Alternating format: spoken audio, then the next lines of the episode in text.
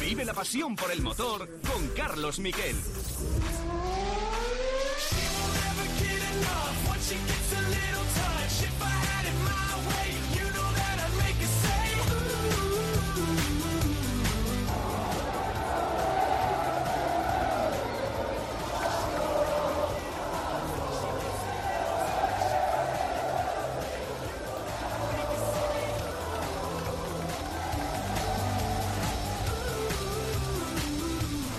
Hola, ¿qué tal? Buenas tardes. eh, bienvenidos a Cope GP, que podría haberos puesto algún vídeo de abucheos, porque era lo que más hubo en la carrera del Gran Premio de Italia después de que la carrera no terminara en acción, que es lo que todos queremos siempre, y es lo que consiguió Michael Masi el año pasado, que eh, terminara eh, en acción una carrera absolutamente inolvidable. Allí entonces los aficionados de Hamilton aplaudieron emocionados con lo que venía por delante antes de esa última vuelta y lo que pasó es que hubo aplausos y nadie se quejó. Y sin embargo, todos fueron abucheos. Es verdad que porque era una oportunidad perdida para Ferrari, pero también porque no es una manera de acabar un gran premio. Y se podrían haber intentado aquilatar los plazos, ser más rápido dando la orden a los comisarios de equipo, en fin, que eso fue lo negativo. Pero lo que os he puesto ahora de comienzo de programa es el Carlos Oe Oe Oe. Carlos, Carlos. Eso era lo que decían los tifosi italianos que estaban en la invasión de pista después de la carrera y es que Sainz estuvo 20 minutos firmando autógrafos, al final les tiró su propia gorra y ese es el baño de masas que demuestra que a Carlos Sainz también se le quiere en Italia. Y además les gustó mucho su carrera, con 15 adelantamientos en solo 13 vueltas y una remontada de la decimoctava a la cuarta plaza. Si llega a, estar ese final de dos vueltas en acción, que era lo que esperaban todos los equipos, hubiera podido atacar la tercera plaza y haber subido a un podio que era absolutamente inesperado. Ganó de nuevo el hombre que ganó sin despeinarse, Max Verstappen, y ya puede ser campeón en la próxima carrera, que será el 3 de octubre en Singapur. Puede ser campeón eh, simplemente ganando la carrera y que Leclerc sea octavo, aunque haga la vuelta rápida o más atrás.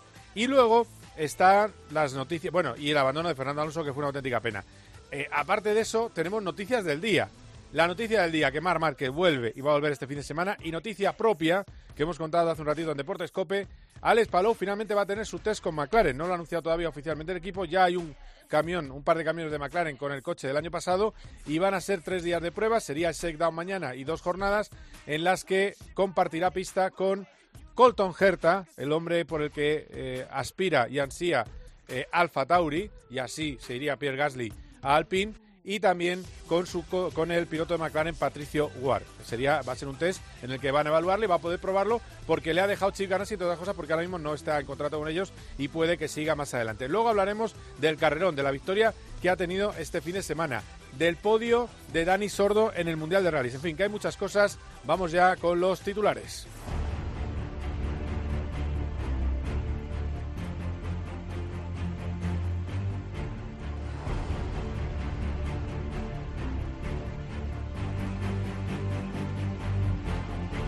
Vuelve, vuelve Mar Márquez. Esa es la noticia de esta misma mañana y lo ha anunciado con este vídeo en el que, bueno, de luego va a hacer que se vendan más entradas para el Gran Premio de Aragón de este próximo fin de semana. Mar Márquez. Hola a todos, como veis tengo una sonrisa, significa que estaremos en el Gran Premio de, Aragón, compitiendo, lógicamente. Y nada, después de hablarlo con los eh, doctores, con el equipo, hemos decidido que lo mejor para mi recuperación es eh, continuar encima de la moto, ir acumulando kilómetros eh, de cara al, año que viene y, hacerlo en el Gran Premio de, Motorland, en Aragón, eh, delante de toda la afición. Creo que no tiene precio y seguro que todo, vuestro apoyo me, me, va a ayudar a aguantar todo el fin de semana. Y, y nada, deseando que sea viernes para estar encima de la moto y dar gas. Y quien tiene todos los detalles es Borja. Borja era algo que tú lo veías muy claro que iba a pasar, ¿no? Muy buenas. Sí, Carlos, buenas tardes. Eh, bueno, era una cosa que se, se, intuía por, sobre todo por cómo fue el test de la pasada semana en Misano. 101 vueltas, se, se saltó la tarde del primer día, pero luego hizo completo el segundo día y ahí ya se veía que las sensaciones de, de velocidad y suyas en la moto eran buenas, con el típico malestar eh, muscular que ya sabía que iba a tener y que era lo que quería evaluar durante estos días. Se volvió a probar ayer una moto de 600 en el karting precisamente de Motorland Aragón y ahora va a intentar cumplir pues esa segunda fase que decía o última fase de la recuperación que es una recuperación activa sobre la moto compitiendo. La duda estaba en porque porque ahora mismo hay muchas carreras seguidas Aragón Japón y Tailandia van en un bloque pero bueno, eh, es un circuito que le gusta mucho, en el que ha ganado. El año pasado, de hecho, con el brazo como lo tenía quedó segundo, así que va a ser la, gran atracción del fin de semana, el regreso de Mar Márquez, eh, que se va a inmiscuir en esta batalla por la lucha por el Mundial, veremos a ver de qué es capaz Marc eh, estos días, cómo se siente y si puede ser plenamente competitivo. Bueno, y además el jueves le escucharemos, este mismo jueves le escucharemos porque estará en la rueda de prensa oficial, va a ser de luego la gran atracción. Borja, luego me habla de los detalles deportivos y por cierto os contaré una pequeña conversación que tuve eh, con el eh, director, con el jefe de Aprilia, con Máximo Ríbola, buen amigo de los tiempos de la Fórmula 1, que nos va a contar algunos detalles. Luego hablamos, Borja. Hasta luego.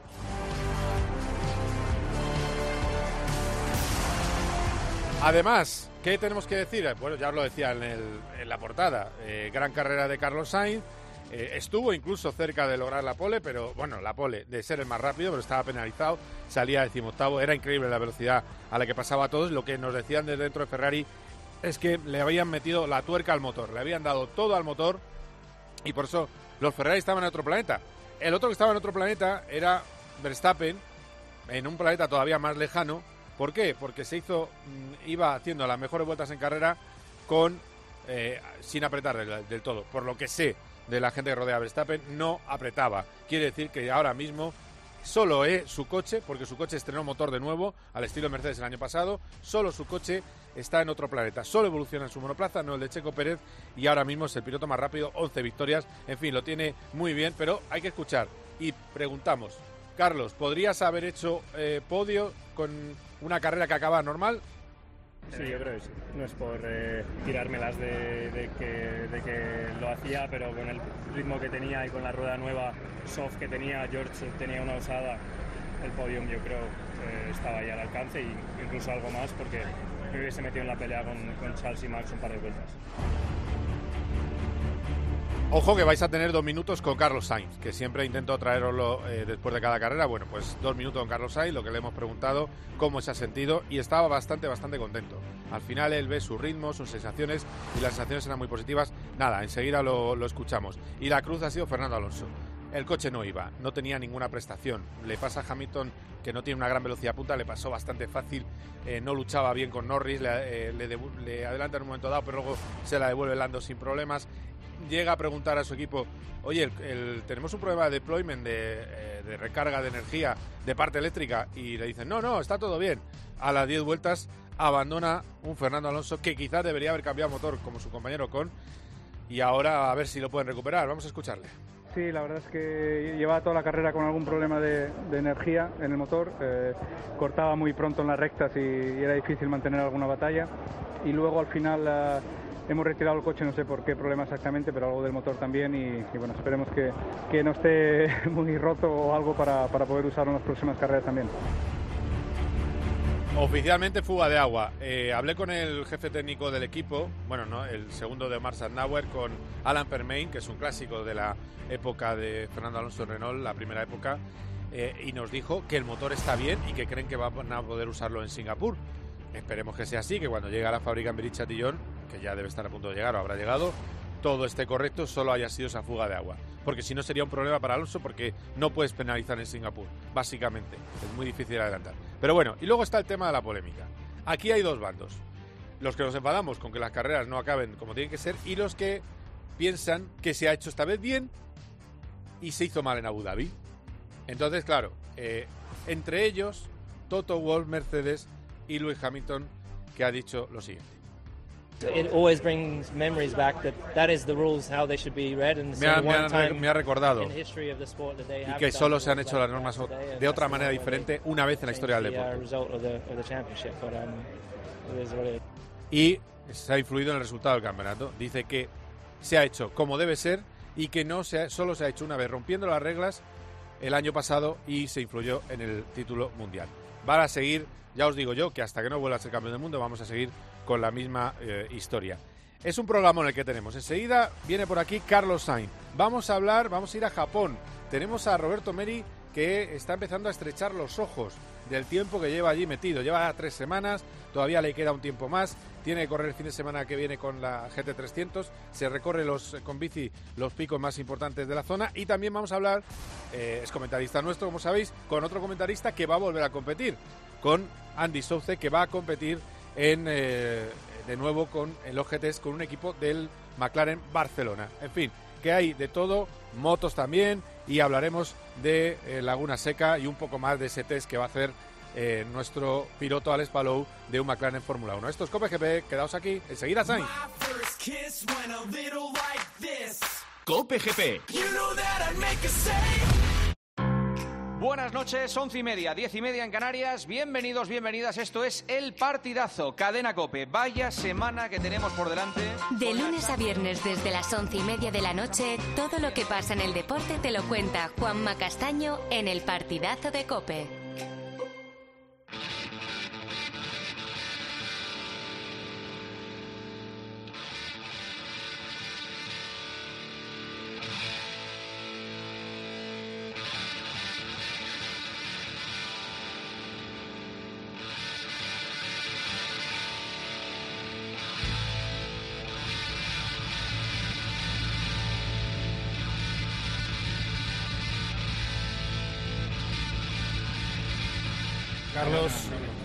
Por tu remontada, 18 al cuarto.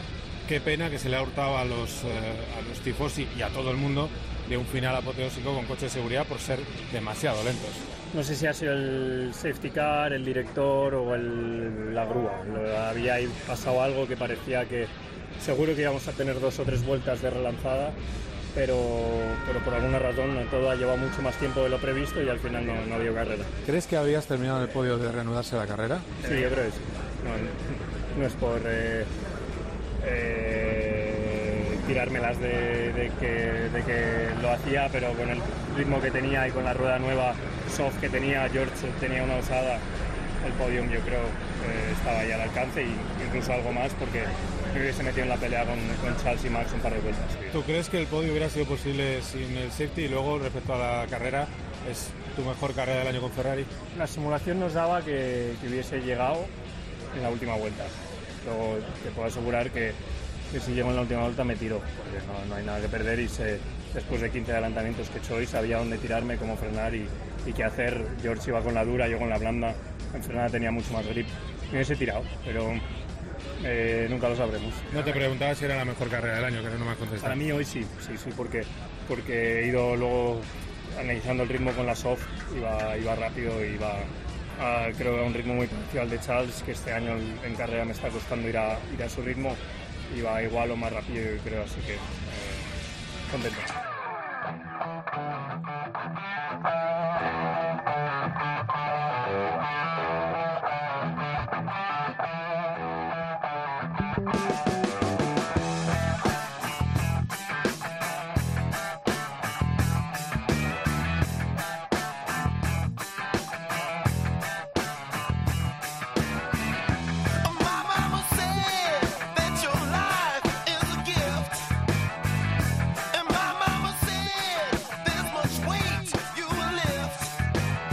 Bueno, pues hablamos ahora de. Hace muy poco ha habido una presentación de McLaren, en McLaren Barcelona. No pudimos ir porque estábamos en el circuito de Monza y ahí estaba pues el hombre que lleva todo lo de McLaren Barcelona, que no va a correr este fin de semana en el, en el circuito de Cataluña, pero que yo no sé si le veremos con ese McLaren competir. Andy Soce, ¿qué tal? ¿Cómo estás? Hola, ¿qué tal, Carlos? ¿Cuánto tiempo? Mucho, mucho sin hablar. ¿Qué tal, qué tal va todo? de menos. Bien. Eso está bien. Echo de menos los Cope GPs y comentar la Fórmula 1, pero al final, entre trabajo y carreras, eh, bueno, ya, ya espero, espero que ahora esté un poquito más tranquilo, que me pueda sumar a, a los comentaristas de aquí a las próximas carreras del año, que está muy entretenido. Oye, pues sí, yo, yo encantadísima, lo sabes. Eh, hay un, es que es verdad que no, no acabamos de encontrar un hueco, es verdad, ese, ese es el, el asunto, porque tienes los fines de semana liados entre eventos e historias eh, y tus propias carreras, claro. Entonces, bueno, pero, pero bueno, eh, a ver, eh, lo que hemos eh, visto eh, es que efectivamente se ha presentado el McLaren de tu amigo eh, del equipo de Emilio Villota, eh, con Fernando Navarrete y Gonzalo Andrés, que van a competir en la última ronda del campeonato eh, del sur de Europa de GT4. Pero yo he visto eso y he dicho, mira que, que no se subirá un día mi amigo Andy al McLaren. Bueno, ya me subo, me subo habitualmente para probar el coche y en los test y hemos hecho bastantes track days y la verdad es que lo disfruto mucho, pero, pero bueno, en este caso la categoría eh, y, la, y el protagonismo lo tiene el equipo de Gonzalo de Andrés, que es Sí. MC Motorsport, Mm. Emilio de Villota, como bien dices, es el team manager y yo soy un poco el que gestiona toda la parte Motorsport en McLaren Barcelona y me encargo pues de, de ayudarles en la parte deportiva y organizativa y bueno con el apoyo de la marca pues intentar ahí crear un pequeño programa para que los pilotos tipo Tommy Pintos o Guillermo Aso o el propio Gonzalo y Fernando Navarrete pues tengan ahí un apoyo. Pero en este caso me salgo un poco de me quito el mono de carreras y el casco para para aportar o apoyar en mi, experiencia y, con mi know-how a, a, un proyecto que en el que creo mucho y que empecé desde hace un año y medio con Gonzalo sí. y que la verdad es que nos está dando un montón de alegrías y, y estamos haciendo a mucha gente muy feliz y bueno es otra es otra perspectiva Carlos que, que me divierte y que me entretiene y, y que bueno al final es un trabajo que, que también es gratificante porque porque ves un poco los toros desde detrás de la barrera ¿no? claro eres no eres team manager pero con toda la experiencia que tienes en competición seguro que en pista también ayudarás eso está claro no Sí, hago algo, como te digo, he probado el coche, he hecho algo de setup, eh, les ayudo a los pilotos con el tema de vueltas de referencia y on-board y bueno, al final va muy rápido y, y, mi referencia les sirve hasta que me bajan el tiempo, claro, porque ah, sí. semana de carreras prueban Claro. mucho más que yo, pero como, como vuelta, digamos, ahora hemos estado en Montmeló, que, que hicimos segundos y terceros eh, con los dos coches y, y la vuelta de referencia mía de cuando hicimos un test eh, a principios de año les ha servido durante todo el fin de semana, o sea que bueno, algo sigo aportando a nivel de conducción, pero ya te digo, estoy más en la gestión eh, del día a día deportiva y, y, tratando pues un poco McLaren marca, con McLaren Barcelona, con los sponsors Mm. y, y gestionando todo con Gonzalo desde desde ahí, ¿no? Desde la oficina. No, claro, claro. Bueno, es, es, eh, es otra manera. Es que yo te veo muy team manager ¿eh? para cuando cuelgues el casco. Pero bueno, o Bueno, sea, ya veremos, ya veremos. Por ahora, eh, por ahora soy capaz de, de alternarlo y, y, soy capaz de disfrutar todavía de, de, de como piloto y corriendo en, en Nürburgring con, con ese BMW que ya sabes, con sí, el 4 que estuviste, estuviste en, en las 24 horas, sí. Exacto, he hecho seis carreras este año con dos podiums y bueno, al final es un campeonato diferente, nuevo y también un reto para mí a nivel personal porque no, no es mi zona de confort y me lo estoy pasando como un enano. Y si aparte pues con mi trabajo diario de McLaren Barcelona puedo sacar este digamos, mi pasión, que es las carreras, para hacer un proyecto Motorsport en el cual yo aporte con mi experiencia, pues es perfecto porque he encontrado pues ese término medio de, de disfrute personal en las carreras y disfrute desde la parte más del management deportivo, ¿no? Claro, claro, eso es así. Eh, es, otra, es otro punto de vista. Pero claro, sigues, eh, por supuesto, mm, supongo que sigues viendo todos los grandes premios de Fórmula 1. ¿Lo del otro día eh, te enfadaste tanto como yo? O, ¿O dijiste, bueno, no, porque claro, yo ahora me encuentro con auténticos expertos en normas que dicen que, es, que está muy bien hecho, porque se siguió todo al pie de la letra. Para mí es un fracaso que no tardes seis vueltas en un circuito convencional, no seas capaz de activar una carrera, en mi opinión, pero no sé tú cómo lo viste. Bueno, yo creo que aquí la controversia es por Abu Dhabi claro. 2021, es decir, al final si no hubiese pasado lo de Abu Dhabi, probablemente, bueno, sí, mira, es una pena terminar detrás del safety car porque pierde toda la gracia, ¿no? Y más cuando has tenido tiempo y el coche se había retirado, por lo menos déjales dar una vuelta, ¿no?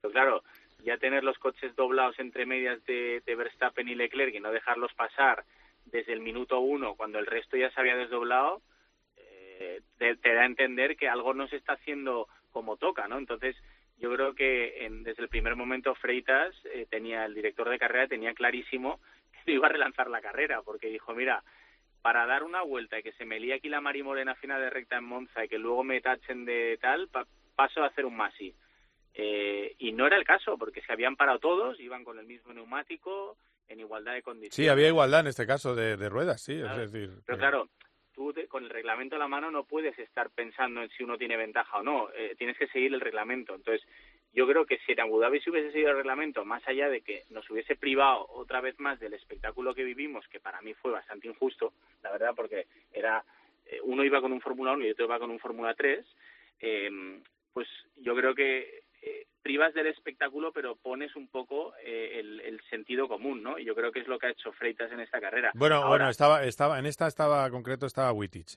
que yo lo, yo me parece Ah, bueno. peor que Freitas, ¿eh? eh, en, en esta de, de Monza. director de carrera, ¿no? Sí. Que se turnan entre uno Se y turna otro. porque estaba en el WEC eh, en Japón Perfecto, Freitas. en el. Sí, yo prefiero Bueno, Freitas, eh, de, de- de puesto a elegir entre los dos. Yo no sé la decisión que hubiese tomado, pero conociendo a Freitas, que es un tío bastante...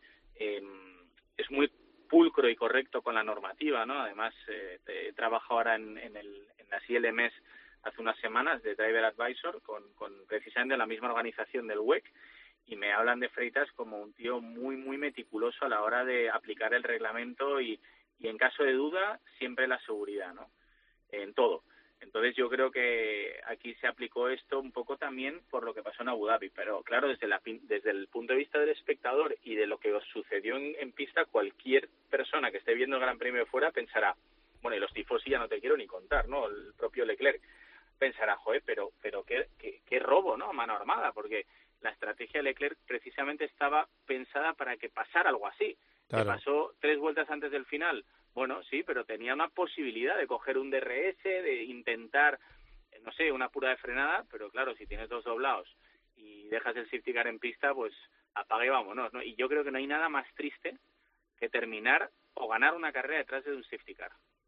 No, no, es tristísimo, es tristísimo y, y yo reconociendo que hubo cosas irregulares, eh, eh, lo que hay que intentar es, si es necesario que pasen un poco antes los doblados, pasan un poco antes los doblados. Es decir, el director de carrera tiene que hacer cosas para agilizar, eh, hay que ir al concepto Masi, en mi opinión, porque claro, tú mira lo que yo pienso, a mí mm, me da igual quién ganara en Abu Dhabi, me da igual quién ganara este domingo, cuando no gana un español me da igual quién gane, te lo digo sinceramente, es lo mismo, ¿qué más da? El problema es que yo tengo que narrar esa carrera. Y claro, imagínate este domingo pasado cuando narré, eh, es verdad que no teníamos comentarista, estaba yo solo, pero claro, cuando llega un momento digo, Paco, eh, que no se reanuda. Es una narración emocionantísima. Compáralo Bueno, con Abu Dhabi. final, Claro. Aunque es un deporte y prima, o sea, el espectáculo es importante, no olvidemos que, que no está pensado solamente para los, o sea, para los que narran las carreras o para No, los ya, ya, los ya. artículos. O sea, también hay que pensar un poco en el, en, en el deporte en sí, que tiene un reglamento, que hay que seguir una, una, una, un procedimiento y que en este caso pues se ha seguido de manera protocolaria y esto coincide en todos los jefes de equipo, aunque el Horner, el propio Horner, que ha ganado la carrera, ¿no? O sea, eh, quizás el más interesado en que eso fuera así, dijera que era una pena terminar con el safety car. O sea, yo creo que todo el mundo coincidimos en que de cara al espectáculo no era lo ideal, pero de cara al aplicar el reglamento y el sentido común en una situación que ya efectivamente no había riesgo, que las últimas dos vueltas se podía relanzar todo lo que tú quieras, Efectivamente. pero se siguió el protocolo, el procedimiento. Y te digo una cosa también, Carlos, que a lo mejor sirve para los oyentes y tal, que, que, es un- algo que hay que vivirlo, ¿no? Y yo sí, les di un, un consejo a los de ILMS este fin de semana que estuve de, de advisor, eh, que es que hay que vivir una carrera desde dirección de carrera. Porque yo la he vivido en varias ocasiones con la Fórmula E y ahora con, lo- con ILMS. La cantidad de información que tienes en, en todas las pantallas, hay más de 37 pantallas de, de televisión donde tú vas siguiendo las diferentes cámaras y si hay una, un- una situación, digamos, de emergencia, como fue el caso del coche, eh, no recuerdo ahora quién se había quedado tirado, no sé si era Vettel o, algún coche que se había quedado tirado en las últimas vueltas, ¿no? en la, en- la Fórmula 1, eh, por el cual sacaron el safety car, el propio director de carrera, junto con la gente de los Marshalls del circuito de Monza, con un interlocutor entre medias, ojo, Sí. tienen que actuar en un tiempo muy corto de tiempo, o sea, en un espacio Mm. muy corto de tiempo. Pues claro, el director de carrera dice, retirar el coche por la parte de atrás que hay una escapatoria. Y el tío de Monza dice, tenéis que retirar el coche hacia atrás en la escapatoria. Y de repente el Marshall le contesta, bueno, pero es que está la marcha puesta y no puedo empujar el coche hacia atrás. Bueno, pues manda la grúa del puesto número 13. Claro, todo esto al final genera un retraso que nosotros viendo desde la televisión, pero ¿cómo se pueden tardar tanto? Que ineptos, son unos cafres. Ya, sí, eh, desde fuera es todo mucho más fácil, como el que como el que juzga el fútbol, ¿no? Y dice, pero ¿cómo es posible que haya fallado el penal? Que sí, que sí, no, no, sí, sí está claro, pero que eran seis vueltas y era un coche para una pista. Tampoco, bueno, ya, ya, sí, un yo te entiendo. con una marcha puesta que no Sí, se podía sí, rodar hacia sí. atrás Hombre, dicen, me a decía, 50 metros de una escapatoria con Sí, unos lo sé, lo sé. que había tres o cuatro que, que hacían aspavientos con los brazos porque no podía mover Porque el no coche, lo- tuvieron además- que esperar a la grúa Ah, y es verdad que cuando la grúa sacó el coche quedaban yo creo que era realistas una vuelta y media dos quedaban dos, o sea, sí si, si estaba ordenada, claro, si está ordenada la carrera, había dos vueltas limpias. O sea, si la carrera Es está no ordenada, ordenada la carrera que la podía haber ordenado, Claro. Pues ha- hay dos vueltas limpias. No, es que el reglamento dice que primero retirada, luego ordenación, luego, ah, que, que, que, oye, que no pasa nada. Es que es propiedad conmutativa, altera el orden. Es que al Pero el final... problema es ese, que como no estaba ordenada porque los que se desdoblaron se desdoblaron muy tarde y no habían cogido al grupo y había otros coches Porque lo que ordenó no tarde todo. claro, que eran los que estaban entre Verstappen y Claro. Leclerc, pues claro, ya dijo, oye, mira, ya cagada hecha, entre comillas, ¿no? Con perdón, eh, pues ahora ya no hay vuelta atrás, ahora hay que terminar así, ¿no? Bueno, Cosas que pasan, Carlos. sí, sí, no está Pero claro. vamos, que habría ganado Verstappen. No, hombre, ya. Pero escucha, tam- tampoco le hubiera ganado. Eh, otra cosa es el podio de Carlos, que a lo mejor hubiera llegado, pero, pero y, y qué alegría nos hubiera dado. Pero realmente que tenía, hizo un carrerón. va, un espectacular. carrerón Estaba muy con, de flipar, pero, pero, pero pepinillos. O sea, yo Sí. creo que no, yo no había visto una carrera de Carlos con esa contundencia y con esa aplomo, con ese aplomo, nunca de decir, bueno, pero ¿cómo puede ser? Porque es que a Hamilton, Hamilton parecía una marioneta comparado con Carlos. Sí, sí, sí, sí. O salieron sí. juntos Sí, sí. y hubo un momento que Hamilton iba el decimoséptimo y Carlos ya estaba octavo, séptimo. Era increíble. Y luego fíjate Hamilton, que es bastante zorro también y, y perro viejo, que terminó como a 12 o 13 segundos de Carlos. Por tanto, si tú sumas, es verdad que hubo el safety, que hubo un virtual safety, que, Sí. bueno, hubo varias cosas, pero luego quedó de- justo detrás en la, en la carrera. Sí, sí, sí, sí. No, no. Después de lo que le costaron las primeras vueltas, llegó casi hasta el mismo punto, digamos, de Carlos eh, a nivel de avance en carrera, ¿no? O sea que los dos hicieron un carrerón. Lo que pasa es que a Carlos le lució muchísimo más. que Sí, a porque era, era muy deprisa. Es que eran, eran 15 de adelantamiento en 13 vueltas. Es una barbaridad. decía, como sigas iba a ganar. Sí, sí, sí, sí, claro, sí, luego sí. mirabas con Leclerc y efectivamente iba perdiendo. Es normal, adelantando, sobrecalentando el neumático, Mm. esperando al puto adelantamiento, pero joder, lo hizo francamente bien, francamente bien. Sí, no, no, la carrera es magnífica, ya lo decía él, ahora lo escuchábamos, que estaba muy contento, que era su mejor carrera del año y, y la verdad es que, que no, no, no es para menos. Lo malo es que el Mundial se nos ha quedado completamente cojo porque se va a decidir ya, es decir, que en una o dos carreras está finiquitado y ha pinchado, yo creo, un poco Andy el, el nuevo reglamento, ¿no? Sí. Sí, yo creo que al final tanto posing y tanto tanto lío con el tema de las vibraciones y los cambios eh, así de última hora. A ver, yo creo que el reglamento no es que haya pinchado porque el Ferrari y el Red Bull empezaron el año muy parejos. De hecho, empezó Leclerc, que yo, vamos, dije, campeón del mundo. O sea, vamos, lo tenía bastante claro. Después de dos o tres carreras dije, ya está. Que es absurdo por mi parte, ¿no? Porque con 23 carreras pensar eso, pero ¿sabes cuando, cuando ves un claro dominador Además, los problemas de fiabilidad, que luego resultó el Red Bull que se habían quedado sin gasolina, pero no lo dijo nadie. Bueno, en fin, una serie de cosas que decías, Red Bull está en un momento difícil y de repente o sea, ha habido un cambio de tornas alucinante en el que Red Bull primero tiene el mejor coche, pero es que sobre todo tiene el mejor coche, el mejor piloto, la mejor estrategia. Hombre, eso no, no- mucho no mejor. la lían nunca. Sí, es mucho O sea, mejor. sí. es, es brutal. Es como Mercedes en los siete mundiales de Hamilton, o los seis. O sea, no hacían ni un error. Y dices, bueno, pero vale, sí ganan, son los más rápidos, pero es que encima todo lo hacen bien. Los pit stops, los, las llamadas a boxes, si uno para, el otro no para, y entonces de repente el neumático que te crees que va a desfallecer de Verstappen resulta que aguanta perfectamente el blando y el otro con el medio va, va vendido. Y dices, pero bueno, es que ¿cómo es posible? Y en cambio Ferrari lo está haciendo todo al revés. Sí, pero ¿sabes lo que pasa? Que yo, si te das cuenta, ya cometieron errores cuando el coche era superior, pero sobre todo tenían problemas de fiabilidad cuando el coche era superior.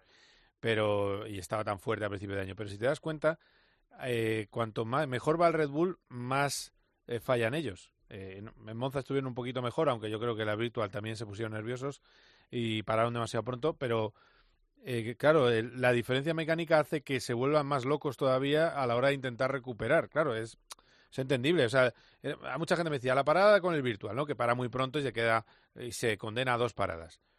Pero es que si va a una, como Verstappen, bueno, que luego fueron dos, pero me refiero con el safety, sí, pero sí. si va a una estrategia eh, de manual de una parada, le pasa a Verstappen. O sea, que es que no había remedio. Por más que... Bueno, yo creo que lo resumió Horner por la radio. Le dijo, Max ha sido el más rápido todo el fin de semana. Y, y, claro, cuando compites contra alguien que a priori quizás no, porque tú sales en la pole, el otro sale más atrás, pero fíjate, en la tercera vuelta iba segundo. Quiere decir que es que el ritmo de Max era eh, una pisonadora. Y claro, luego ves que uno va con medios, el otro va con blandos, dices, bueno, le va a desfallecer el neumático, pero es lo que te digo, aguanta las 26 vueltas o 24 vueltas el neumático blando sin ningún problema, luego para, sigue yendo cada vez más rápido, vuelta rápida tras vuelta rápida, Leclerc le intenta hacer un poco de frente y al cabo de cinco vueltas se desinfla y Max sigue rodando al mismo ritmo, pues está claro que, que en igualdad de condiciones Max va mucho más deprisa. Eh, en Monza, en Zandvoort y donde y prácticamente en todos los circuitos desde hace por lo menos seis carreras. Sí, hay cinco victorias seguidas y además saliendo de donde sea. hay un denominador común que, que, que, se cumple cada carrera, ¿no? Y dices, bueno, no, a ver si ahora Leclerc o Sainz y tal, y, resulta que parece que parece, pero que nunca llega. No, no, estábamos, estábamos muy mal acostumbrados a la batalla del año pasado con Mercedes, al principio de año con Ferrari, y hemos vuelto a las dictaduras, ¿eh? Esto no sé yo. Lo que también está claro, lo que también está claro es que eh, el Ferrari es un coche que funciona bien y que el año que viene, eh, ya sé que estamos a todavía a mitad de temporada, ¿no? Y que es una pena tener que hablar del año que viene, pero que todo puede cambiar. Es decir, eh, bueno, mira el Aston Martin con lo que dice Alonso, pues oye, gente nueva, mm. eh, de repente puedes darle la vuelta a un proyecto y yo creo que el Ferrari lo bueno es que está que ha, que ha nacido muy bien, ¿no? Es un buen coche y está eh, es el rival del Red Bull, es incluso mejor coche que el Mercedes que era el dominador de las últimas temporadas. Entonces, bueno, yo creo que la Fórmula 1 siempre ha habido un claro, ¿no?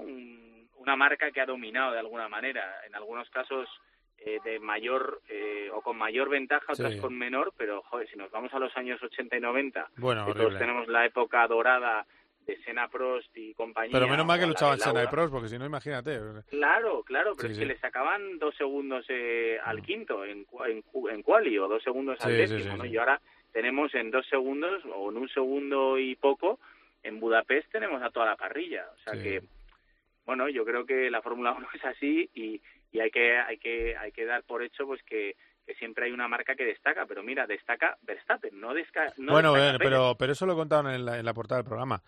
Es que ha hecho una estrategia muy curiosa eh, Red Bull. Como hay un límite presupuestario, han decidido poner todo en un coche. Entonces, es la manera de que pueden evolucionar. Eh, y han hecho, han copiado en eso a Mercedes, que es una idea muy buena, que es voy a poner un motor que reviente en tres carreras, eh, que es lo que hicieron en Spa y han hecho en Monza. Ponen un motor, cinco penalizaciones, tengo un super chasis y así paro el ataque del motor de Ferrari, que tiene un gran motor. Y entonces, claro, y eso no se lo ponen a Checo. Checo le acaban de poner un motor ahora, nuevo. Pero ha estado con un suelo viejo, eh, sigue con un suelo viejo, que era el suelo que le fue tan mal en Austria a, Max, es el que lleva eh, Checo. Más ponle las, eh, más el motor que ha sufrido en esas carreras anteriores, aunque este, en esta iba un poco mejor, más el, la moral que te va comiendo y que, es, y que es un piloto más lento. Entonces al final dices, ¿dónde está el tiempo por vuelta? No, es que claro, entre una cosa y otra a lo mejor son 6-7 décimas eh, que, tiene de ventaja. Entonces, claro, Checo está con los Ferrari y, Max en su liga. No sé, es, otra manera de verlo que viene por la limitación eh, presupuestaria. Eh, y, bueno, pues ahí, ahí le vamos a tener, bicampeón del mundo, pronto 32 victorias. No te preguntamos, no hemos hablado, lo de, lo de Alonso Aston Martin, ¿a ti como piloto te parece bien? ¿Se ha vuelto loco? ¿Qué opinas? Bueno, yo creo que cuando me preguntaron por lo de Alpine, creo que dije algo parecido. Dije, a ver, yo creo que si dan con la tecla será fantástico, pero si están del quinto para atrás o del sexto para atrás, pues no le harán justicia a la calidad de piloto de Fernando, ¿no? Entonces, yo creo que mudarse de un, de un equipo que con dificultades, pero, pero hace sextos y puntúa, creo que lleva 10 carreras puntuando seguidas en el top. sí, se ha roto ahora, lleva, tenía 10 y ahora en la undécima ha roto, sí, sí aún, así llevaba una cadena bastante importante ¿no? y mm. buena, mm. eh, con, con carreras excelentes y, con, con una calidad de conducción brutal, no está en una posición tan mala. Claro que no está luchando con, eh, con Red Bull, ni con Ferrari, ni con Mercedes. En Mercedes en algunos casos se ha podido permitir el lujo ¿no? de, tener alguna batalla, pero eh, claro, irte al equipo que no pasa Q3 eh, o, que, o que pasa Q3 con dificultades, yo creo que Fernando tiene que haber visto que Martin Whitmarsh y el resto del equipo Aston Martin con, con eh, Stroll a la cabeza tienen un plan eh, para el año que viene y el siguiente, porque claro, al final lo que el problema de Fernando es que no tiene tiempo. Yo siempre lo he dicho. O sea, ya no es el piloto de 20 años que venga, vamos a darnos un plazo, o incluso cuando cambió a McLaren, ¿no? Que McLaren onda, bueno, es un proyecto a largo plazo, cuatro años, vamos a ver, el primer año un desastre, el segundo más, el tercero más, y el cuarto ya dice, oye, joder, macho, ya llevo cuatro años dándole una oportunidad y, no, y no ha sido capaces, pues, pues mucho he aguantado, ¿no? Pero son cuatro años, entre comillas, tirados a la basura. Mm. ¿Sabes? Porque Fernando no se merece una cosa así. Eh, y la paciencia, pues al final se termina. yo creo que Fernando, el, mínimo de Fernando es lo que tiene ahora. sí, pero aún así no no hace justicia, porque me encantaría verlo con el coche de Checo. Sí, joder. Ya no te digo con el de Verstappen, con el fondo plano, tal, con el mm. alerón, con lo que tú quieras. es que no lo sé, lo desconozco, Carlos, mentiría. Pero con un Red Bull, cualquiera de los dos, o con un Ferrari, eh, claro, sería un espectáculo, ¿no? Entonces, eh, bueno, pues oye bien, que, que se vaya si tiene un, un proyecto de futuro y él tiene claro que es la... Eh, mira, tienes que tener dos narices también, ¿eh? Para hacer un cambio así. O sea, ah, ah, con 41. porque lo más normal es que te salga mal. Pero si tú tienes la esperanza y te han convencido con el staff técnico y tal de que puede ser una buena opción, el único que lo sabe es él. O sea, mm. nosotros podemos opinar eh, porque no sé, tenemos un feeling o una sensación o nuestra intuición, pero no tenemos ni idea de lo que le dé para allí, ¿no? Entonces, es, para mí es muy arriesgado, no te voy a engañar, porque Alpine era el plan, era el programa, era volver a su casa, era un poco nos vendieron, con todo el cariño del mundo, pero nos vendieron eso, ¿no? El, el, el joder, Fernando vuelve a la casa de Briatore, aunque ya no esté Briatore, ¿no? Que es lo que tanto le ha hecho eh, feliz y ganar y aunque no haya mucha gente que estaba en la época sí que hay mucha gente o sea sí que había gente que está en la época de Fernando con lo cual era un poco ese binomio tan bonito y el binomio ha durado muy poco o mucho menos por lo menos de lo que yo eh, porque porque una parte del, del, de la pareja mm, ha sido muy displicente a la hora de negociar creo a ver Alpine lo ha hecho francamente mal mm. con con Alonso y con Piastri mm. o sea por mucho que digan que Piastri es es, eh, ¿cómo se dice? No ha sido fiel o lo que sea. Falta de lealtad. ¿Y tú, que, que le, has metido en tu programa de jóvenes pilotos y cuando ha ganado todo, Fórmula 3, Fórmula 2, eh, eh, Fórmula Renault, en el primer año llega ahí y le dices, no, que no te puedo subir al coche ni, vamos, que sí que ha hecho algunos test, pero no, no te puedo subir al coche, no tengo espacio en el equipo ahora mismo. Bueno, mm, pues oye, buscamos un asiento, como han hecho muchas veces Ferrari con Bianchi, que se fue a Virgin. Mm. O sea, al final, las marcas grandes siempre han posicionado sus pilotos jóvenes que necesitaban acumular kilómetros o a Fernando con Minardi, ¿no? En el primer año, en equipos más pequeños.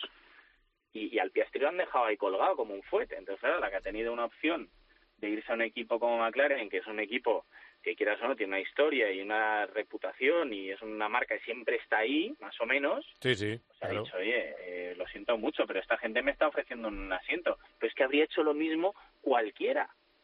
¿sabes? Y luego que se vaya Fernando y el otro Bocazas diga que es que no, claro, que, que él no sabía nada y que ha sido una sorpresa, se ha enterado por la prensa. Tío, pero ¿cómo dejas que se vaya Fernando? sí, sí, ¿Cómo dejas que se vaya Fernando? Es que encima quedas de, de tonto, o sea, de, de, de, de, tío, qué mal haces tu trabajo, ¿no? O sea, no te has enterado, se ha ido a tus espaldas, no te ha dicho nada, te enteras por la prensa, cállate, si es que es mejor que no digas nada. Sí. Digo, vamos, y, encima, encima un, eh, un piloto que está que sistemáticamente más rápido que Ocon, eh, dices que hay que evaluarle porque tiene 41 años. Dice, pero hombre. es que a Fernando no hay que dejar que se vaya. Un tío así. O sea, tienes que hacer lo posible para retenerlo. Por ti, como equipo, a nivel personal y egoísta, mm. y porque al final la gente te va a mirar como un perdedor. Van a decir, joder, no era el proyecto este tan chulo que tenéis y ahora de repente se te va a la primera de cambio, pues, pues tío, que poco, que poco has hecho para retenerlo, ¿no? Pues sí. No sé, desde un punto de vista del management tenían que haber insistido un poco más. Sí, que si quiere dos le das dos, y si quiere dos le das dos, y déjate de rollos de... Y Fernando al final es libre de irse a donde quiera. Claro. Se quiere ir a Aston Martin o se quiere ir a, a la Conchinchina, pero, joder, yo creo que en un proyecto así con resultados buenos, porque no están haciendo el parias, están haciendo buenos resultados, quinto, sexto, séptimo, siempre allí, pues, eh, joder, tienes que intentar retenerlo, un tío que te está dando esos resultados, porque el que se los está dando, y Ocon es un grandísimo piloto, ojo, no, mm. no te equivoques ni, ni, ni, me malinterpretes, pero eh, el que está poniendo un poco, mm, el, el, que está dando el callo cuando toca, es Fernando Y Ocon es joven, es un tío que va a seguir haciendo un gran trabajo, es un tío que va a seguir en la marca porque es el hijo, el protegido francés, tal, no sé qué, de la marca.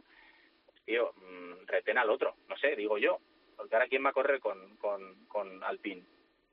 Ya, ya, ya, ya. No, no, están, están en ello, todavía no lo tienen claro. Es decir, es que, no, es que está Jack Duhan en la, entre los finalistas, eh, cuidado. Es que, es que el chiste se cuenta solo. Jack Duhan por Fernando Alonso, estás contando un chiste, la verdad. Jack Duhan por Fernando Alonso, que bueno, me parece genial que le den una posibilidad a un piloto joven, pero y, y Piastri, que era, que era el piloto que tenía que estar ahí. Ya, ya. Y se les ha ido a McLaren. que, Carlos, hay que, hay que hacérselo mirar, ¿eh? No, no, y luego eh, no, ahora mismo ellos quieren a Gasly, pero para eso Gerta tendría que acabar en Alfa Tauri. Y bueno, también es una opción. Y entonces, yo, creo Gasly está bien. es que eh, está habiendo una controversia con el tema de la superlicencia que digo yo, pero eh, a ver, aplicar un poco el sentido común, señores, que es que, que sí, que hay que, que hay que cumplir una serie de requisitos y no te la regalan. Pero estamos hablando de Colton Herta. Sí, que tiene el culo ya de, rodar. es que aparte de haberse subido ya varias veces en Fórmula 1 y haberlo hecho muy bien, es un tío que en Estados Unidos es Dios. O sea, mm. no, no me puedes decir que este tío no se merece una superlicencia. Ya, es, otra cosa rarísima. De hecho, pues ahora se dice que va a, ir, a hacer la Fórmula Asia este invierno para tener los puntos suficientes para la superlicencia. Eh, bueno, pues otra broma. Pues esto, estas son las típicas cosas de la FIA que dices, bueno, hay que seguir el reglamento. Pero es que yo, yo tuve la superlicencia, Carlos, durante eh, dos años, que creo que te dura, ¿no? Sí. Eh, ¿Por qué? Porque gané la Fórmula 2 y no he corrido un gran premio de Fórmula 1 en mi vida. Es verdad, claro. ¿Y de qué me sirvió la superlicencia? Para decir, oye, que la tengo, mira, que, que la tengo aquí, que por si acaso a alguien le, le falla un piloto. Que es que lo, lo de la superlicencia al final está muy bien porque sí, si ganas la GP2 o Fórmula 2, eh, pero o la Fórmula 3, pero realmente mm, yo creo que si eres un piloto de punta, eh, top 3 en la Indy, te la deberían dar por el hecho de haber hecho un top 3 en la Indy. No creo que, pues claro, son dos campeonatos distintos, entre comillas competencia, y la FIA es la FIA, la FIA no regula la Indy. Sí, es que todo, en fin, es todo muy raro. Pero bueno, eh, Andy, que muchas gracias, que ha sido un placer hablar contigo, eh, como siempre. Y, nada, que te tomo nota, a ver si te escuchamos pronto en un gran premio. Muchas gracias, ¿eh? Vale, un abrazo fuerte. Abrazo, que vaya bien.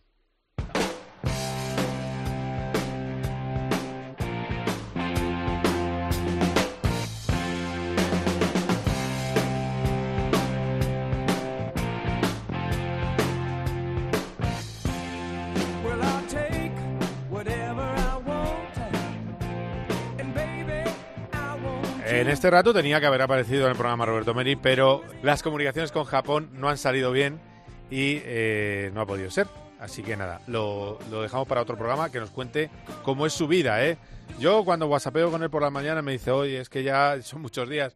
Claro, él se ha dejado llevar por lo que le han dado y entonces le han dado un ida y vuelta y un mes allí y podía haber estado vuelto en esas dos semanas pero bueno, está contento porque está empezando a hacer resultados, le han puesto un ingenio que le gusta y viene de hacer un quinto, eh, muy buenas vueltas en el, en el GT300 japonés y corre este próximo fin de semana. Así que no os preocupéis que hablaremos con él. Sí que voy a hablar con un buen amigo que estuvo en la grada para que nos cuente cómo vivieron los tifosi el no final de la carrera de Fórmula 1 de Monza. Es Luis Fernández. Hola Luis, ¿cómo estás? Hola, ¿qué tal Carlos? Muy bien. A ver, eh, yo, donde yo lo vi, había muchos abucheos. Sobre todo cuando vieron que el safety no se retiraba. Eso es lo que yo viví. Eh, no sé, en tu, en tu, tú estabas en la primera variante, ¿no? En mi, tribuna yo estaba en la primera variante, sí. Y sí que hubo, sí que hubo abucheos. Hombre, se ha hablado mucho de que si abucheaban a Verstappen, de que si cada vez que pasaba Verstappen se, se le abucheaba. Pero bueno, eso en, en Monza, Monza solo tiene ojos para los pilotos ferradistas y Verstappen es el rival. Y entonces, pues bueno, pues siempre desde hace muchos años que voy yo por allí, pues a cada piloto que es un rival de Ferrari se la buchea cuando pasa. Pero este, este año, en las últimas vueltas, yo, fue un abucheo más intenso también en mi tribuna. Lo que pasa es que a mí me parece que más que por el, por el hecho de, de Verstappen, de que ganara Verstappen fue porque se nos privó de un final por lo menos emocionante, ¿no? O sea, muy emocionante. Que hubiera cambiado el resultado, pues no se sabe. Pero para el pueblo ferrarista, haber visto dos o tres vueltas con primero Verstappen y segundo Leclerc justo pegado y donde estaba yo, que en la primera curva, habría sido una frenada espectacular y por eso el público pues se decepcionó mucho y empezó a buchear. Claro, porque además, eh, aparte de eso, eh, hay que tener en cuenta que eh, había gente, bastante gente, que se había ido ya. Cuando vieron a 10 vueltas al final que la distancia no se acortaba, se habían ido. Con lo cual eh, se celebró como un auténtico gol el hecho de que estuviera el coche en la pista y más gol todavía cuando sale el coche de seguridad. Es decir, que era como el cielo abierto, era la gran oportunidad que estaban esperando todos los aficionados. Eh, no lo pasó, no pasó eso finalmente. Eh, luego, otra de las cosas que quería eh, preguntarte, porque había aficionados de, Max, pero no había marea naranja, ¿no?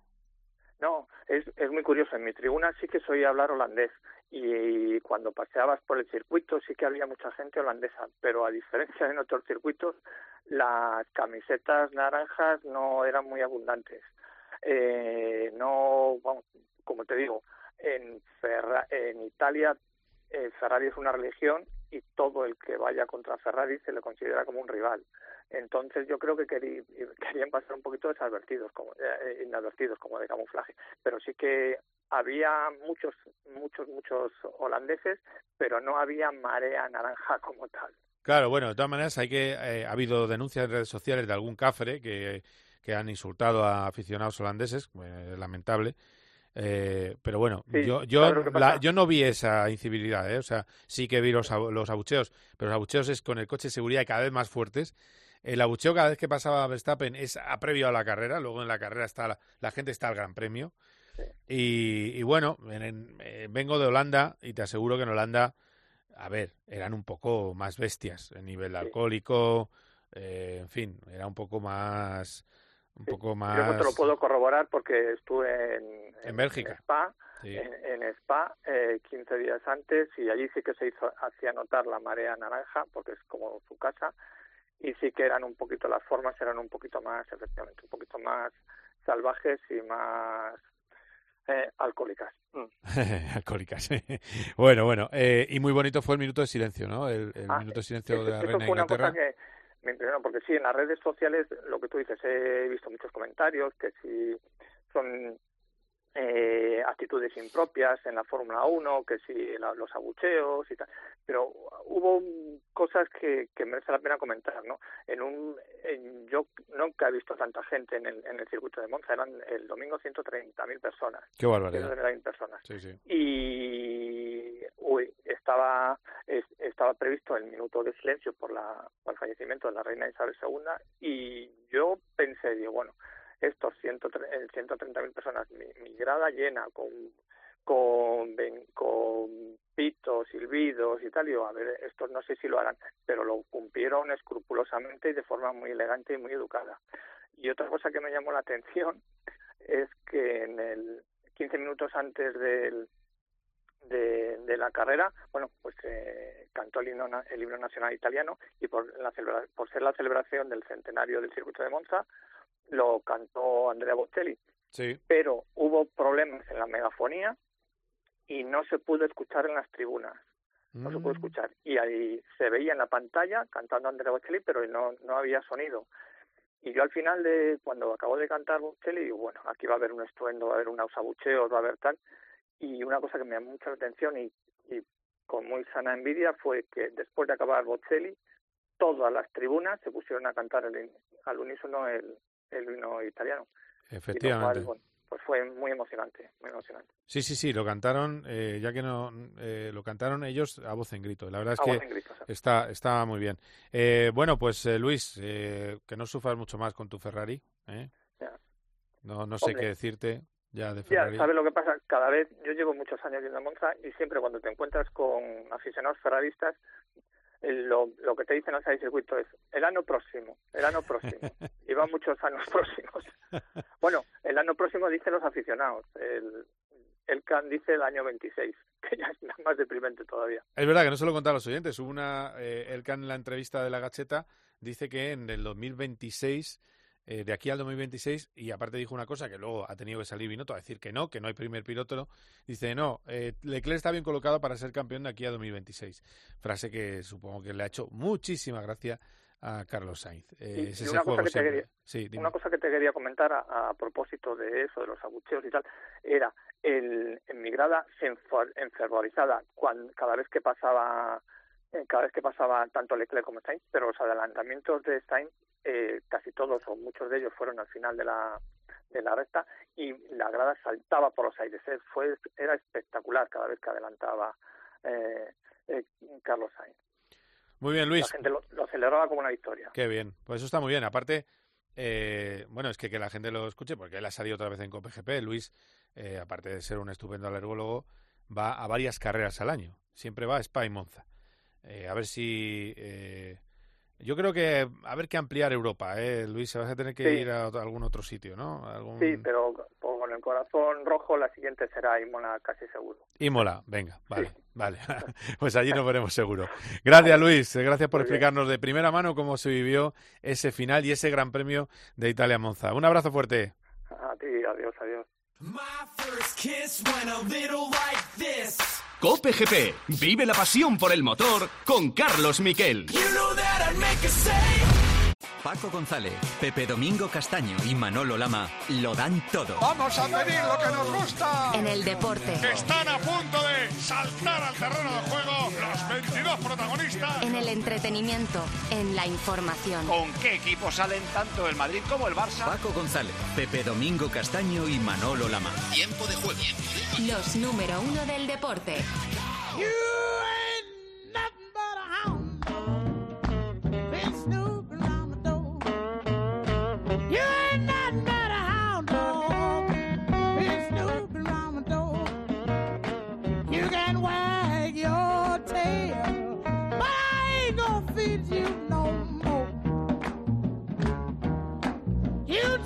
Hablamos de motos y la noticia del día es Mar Márquez, lo ha contado antes Borja González en este espacio y vuelve ahora mismo. Hola Borja de nuevo, ¿qué tal? ¿Cómo estás? ¿Qué tal, Carlos? Eh, a ver, ¿y dónde crees que puede acabar eh, Marc con una moto que sigue siendo una moto muy floja? ¿Qué se le puede pedir a Marc en su regreso? Que vuelva más o menos donde estaba, que era un, un top 10 en parrilla y sacando sextos, quintos, o qué, qué podemos pensar? Pues la verdad que con Mark es complicado. La sensación en el test de, de Misano fue buena. Lo que pasa es que también es cierto que los test de MotoGP son siempre un poco raros porque eh, después de tres días de Gran Premio con mucha goma en pista, la- los defectos de las motos siempre se camuflan. Es verdad que el Motorland es un circuito que se le da mm, muy bien, es uno de sus circuitos favoritos, sino el, el que más le gusta. Y, y allí el año pasado consiguió terminar segundo detrás de Bañaya pe- peleándole hasta el final y en unas condiciones físicas bastante malas. Así que bueno, pues eh, hay que dejar siempre el signo de, de interrogación. Es cierto que el gran hándicap probablemente sea la vuelta rápida, que ahora mismo es un territorio prácticamente copado por las Ducati, las Aprilia también se están defendiendo bien, es un buen circuito también para esta moto, y ahí va a estar un poco la clave, donde pueda clasificarse y luego qué plan siga, si es un plan de dosificación física, para realmente, realmente pensando eh, ya no tanto en, en- hacer un gran premio competitivo, sino en que luego vienen dos carreras seguidas, o si, si, está mejor de lo que pensamos y va a poder ser eh, bueno, va a poder va a poder pelear. Es un buen escenario para pelear sin muy buenas condiciones como te digo por lo visto el año pasado pero es verdad que la moto de momento está demostrando estar muy por detrás de la competencia y, y pa- se antoja complicado que mm, algo que no sea pelear por un top 10 como dices tú probablemente o Sí. en carrera top 6 top 7 vaya a ser eh, digamos el objetivo realista de, de Márquez pero claro es Mar Márquez y por eso está levantando tanta expectación su regreso Bueno, he hablado, eh, me he encontrado con Máximo Rívola, le conozco desde hace 20 años, y, y estuve hablando con él de, de MotoGP. Todavía tienen esperanzas en Aprilia, ¿eh? Bueno, es que yo creo que, que, mm, tenemos, hay tres categorías. Eh, Moto 3 parece mm, bueno, bastante bien colocada para los españoles, ¿no? Con dos, uno primero y otro segundo, aunque ya vaya a apretar seguro a los dos, a García y a Guevara, Sí. a Guevara y a García en ese orden. Augusto Fernández peleando por, por Moto 2, siendo ahora mismo líder. Y parece como que confiamos bastante menos en, en MotoGP. Eh, pero no es tan mala la situación. Está Alex Espargaro a 33 puntos de, de Cuartararo, a 3 de Bañaya. Es verdad que Bañaya viene completamente lanzado. Es verdad que Bañaya ganó en este circuito en Aragón el año pasado, pero yo creo que, que mm, desde principio de temporada miramos un poco de refilón a Leis en esas posibilidades, pero está demostrando ser muy competitivo y yo creo que él mismo nos lo pidió el otro día. Hay que, hay que creer.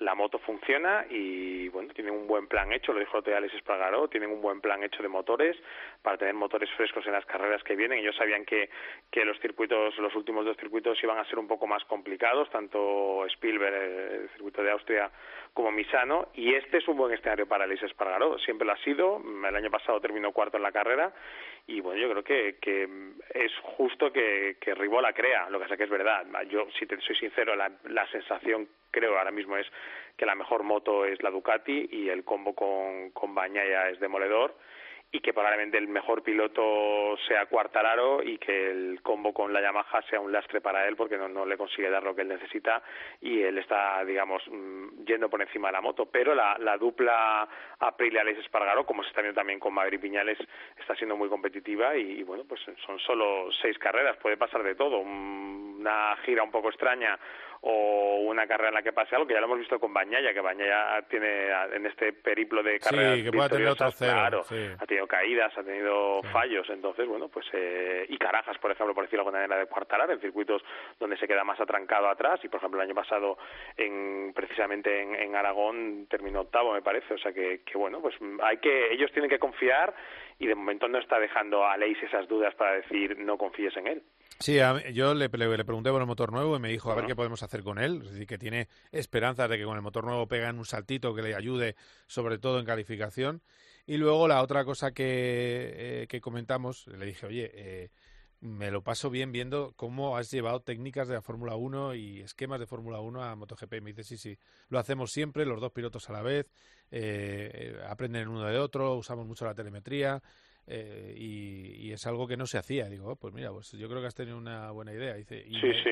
y ya te- creo sí. que lo comentamos alguna vez. Sí, ¿eh? Eso está siendo una figura realmente.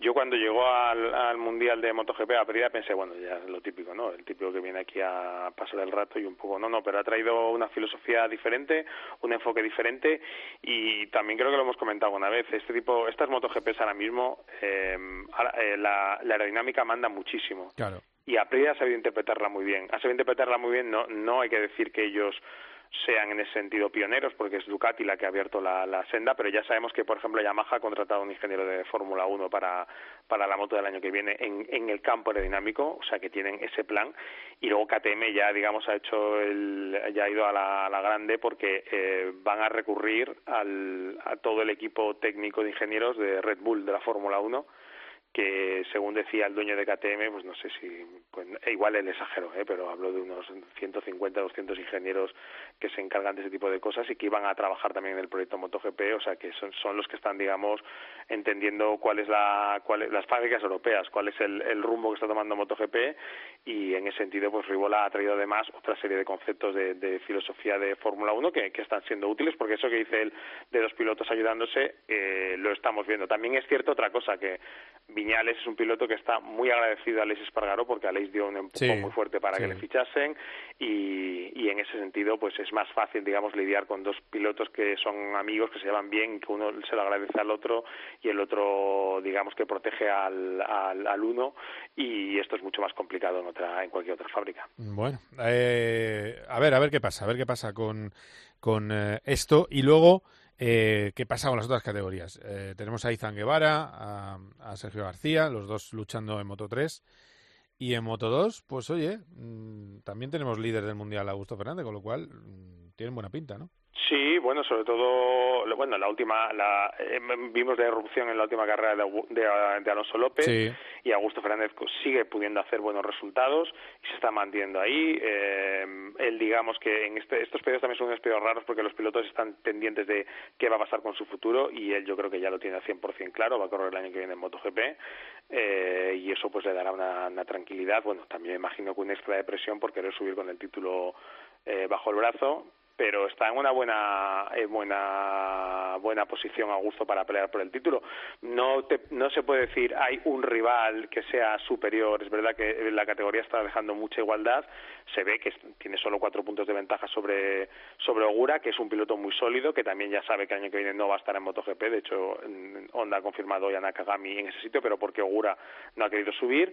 Y bueno, pues va a ser una pelea muy bonita y de momento también pues con Canete todavía en la tercera posición, que veremos a ver si es capaz de meterse ese en esa batalla. Pero ya te digo, yo Moto 2 y Moto 3 son dos categorías en las que perfectamente podemos conseguir el título y lo que hablábamos antes, pues tenemos que, que creer en que, en que podamos conseguir algo en MotoGP, aunque es cierto también lo que digo, que viéndolo de Baña y Ducati y viendo el nivel de Cuartararo, Difícil. es una gesta complicada, pero bueno, eh, na- nadie habría puesto un duro eh, antes de empezar en Qatar por Alex Espargaro, ni siquiera porque estuviese esta situación a estas alturas del año, y el tío ha seguido ahí desde el principio prácticamente sin, sin fallar. Muy bien, Borja, pues nada, eh, pasar buen fin de semana, ya sabemos cuál es la noticia, pero eh, que todo el mundo vaya a Motorland Aragón a disfrutar de las motos. solo, ya me habían dicho Sí. que solo la expectativa de que Marc Márquez eh, regresase en Aragón ya había generado un incremento en la venta de entradas. Así que no me extrañaría nada que, que mejorase todavía más estos, estos días después del anuncio de hoy. Bueno, a por el llenazo. Eh, gracias, Borja, un abrazo. Un abrazo. Venga, hasta luego. Vamos a subir un poco la música. Vamos.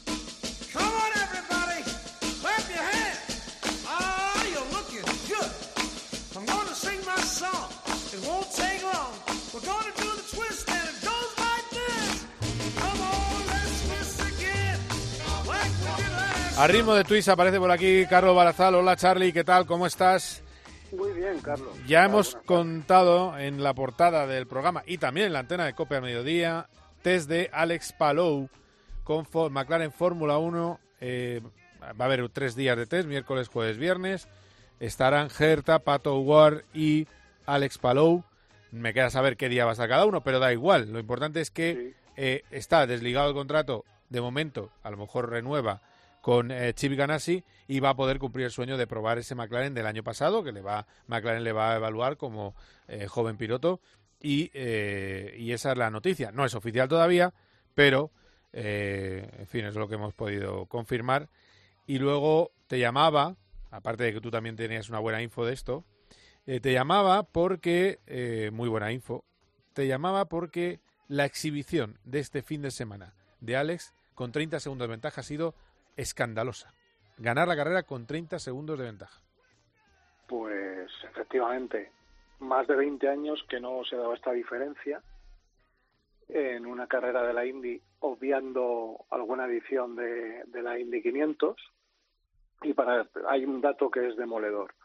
Las 50 vueltas más rápidas de Palou, o sea, de, de las 95 de la carrera, sus 50 mejores fueron una media de medio segundo más rápida que las de New Garden, que quedó segundo. ¿Y tercero, tercero quién acabó? Perdona. Eh, tercero fue Power. Power, que es verdad, que fue el campeón. Sí, sí, el nuevo Sí. campeón, de, bicampeón ya de indicar. Sí. Eh, vale, y sí, o sea, que es una raza, y además he visto que en todos los sectores era más rápido. Es una cosa tremenda, ¿eh? Laguna Seca, además, no es un circuito cualquiera. Y luego lo que sí que parece es que todo camina hacia un acuerdo con Chip y a seguir ahí, ¿no? Parece, sí, ¿no? eso es lo que lo que parece que ha cambiado. Él después de Indianápolis, eh, en Detroit y demás, durante todo el verano, él dijo que, que estaba en McLaren y ya, ya el otro día cuando le preguntaban, dice, bueno, ya veremos, me gustaría llevar el número 10 el año que viene, o sea que está claro que hay un cambio por, por bueno, ya nos enteraremos realmente de esas, de esas conversaciones que estén teniendo y todo parece caminar a desembocar a que se mantenga en, en Ganassi, que hoy por hoy sigue siendo mejor equipo que Arrow McLaren. Eso está claro. Eh, otra cosa más, el rally de Acrópolis. Otro podio de, de Dani Sordo, es una auténtica barbaridad. Mira, antes no he dicho Sí. el resultado, lo digo porque la gente lo sepa. Thierry Neville, el, victoria Thierry Neville, seguido de Otanak y tercero Dani Sordo por delante de Lubet. Sordo creo que ha hecho podio en todo su programa de carrera este año, si no me equivoco, ¿puede ser? Lleva, sí señor, lleva tres rallies corridos y ha subido al podio las tres pruebas, Portugal, Cerdeña y Acrópolis. Eh, hubo además un poco de polémica porque Robampera tuvo un toque y al final pues no puntuó. Bueno, puntuó en la, en la, en la Power Stage cuatro puntos. Entonces lo lógico, lo lógico a priori era que hubiera ganado Tanak, que, que además tuvo un problema con su parte híbrida y perdió mucho tiempo, pero aún así estaba a 30 segundos de Newville. Pero el propio presidente de Hyundai desde Corea mandó una carta, un mensaje, vamos, el sábado por la noche diciendo que tenía que ganar Newville. Así que, ¿Ah, sí? pues nada, no, sí, sí, no hay más que hablar. Claro, si llega el precio y dice esta, pues ¿qué vas a hacer, no? Orden de equipo que, de, de arribísima. Vale, vale. Eh, sí, no, no, de, de- más arriba imposible. Entonces, bueno, eh, Tana es verdad que lo que pedía era que les hubieran dejado luchar. Ya, Eh, ya. eh, o sea, Tana no pidió, oye, parar a Thierry para que gane yo. No, no, él dijo que, que él quería pelear por la victoria, pero es lógico. Es el primer triplete de Hyundai Sí. y al igual que Toyota consiguió tres victorias consecutivas, ahora las lleva la marca coreana. Así que, bueno, eh, Pera lo sigue teniendo muy bien, pero camarón que se duerme se lo lleva la corriente. Efectivamente. pase nada, pero ya Buen, refrán. Muy bien, Charlie, pues muchísimas gracias como siempre. Un abrazo, Un ¿eh? Un saludo a todos. Hasta luego. Hasta luego.